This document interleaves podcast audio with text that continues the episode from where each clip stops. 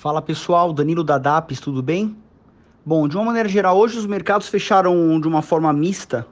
Na Europa tivemos uh, ainda assim o, o, as informações relacionadas à, à, reclusão social, os casos de coronavírus aumentando, que isso já está na pauta aí há umas duas semanas e possivelmente fica um tempo ainda uh, influenciando o mercado. Mas hoje também saiu um, um indicador lá interessante, um PMI uh, ah, que ficou um pouco abaixo de 50, e isso de uma maneira geral é que acima de 50 você tem um, um aquecimento econômico e abaixo de 50 o arrefecimento.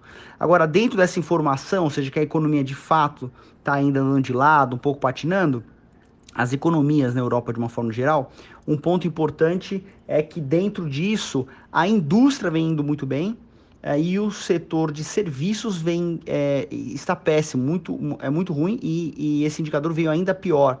É, e que de fato faz sentido, porque o setor de serviços é o mais afetado uh, com, com vírus, né? Nos Estados Unidos, ainda a questão da pauta relacionada ao, a, aprovação do estímulo fiscal, e isso uh, vai continuar levando uma leve oscilação para o mercado, o mercado andando um pouco de lado, é, e hoje, inclusive, lá as bolsas fecharam de uma forma mista. Tem, tem, tem, ação que, tem bolsa que subiu e tem bolsa que fechou.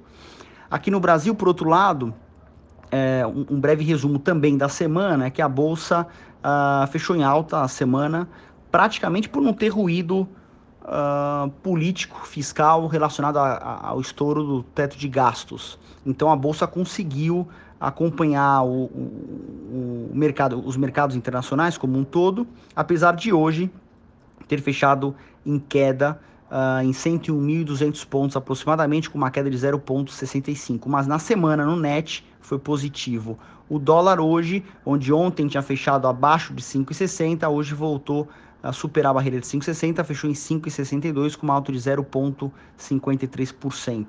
Falando de ações, hoje tivemos a Braskem subindo 4,35%, Embraer subindo quase 4%, CSN também subindo bem também, 2,8% aproximadamente, mas eu quero destacar a Arezo, que subiu 16% depois de ter anunciado a, a compra, claro que precisa ser aprovado pelo CAD e tudo mais, mas nesse anúncio por 700 milhões de reais aproximadamente, não lembro agora o número certo, comprou a empresa Reserva de, de Vestuário, a Arezo subiu 16%.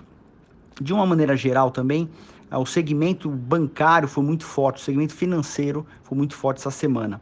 Mas os destaques dessa semana eu diria que foram a Braskem subindo 13%, Bradesco 11%, Banco do Brasil 10,7% aproximadamente, Itaú também 10% e BTG também 10%. Então foi uma semana muito positiva aí, de, é, de uma maneira resumida, o próprio segmento é, financeiro que trouxe a alta uh, do, do índice da Bolsa.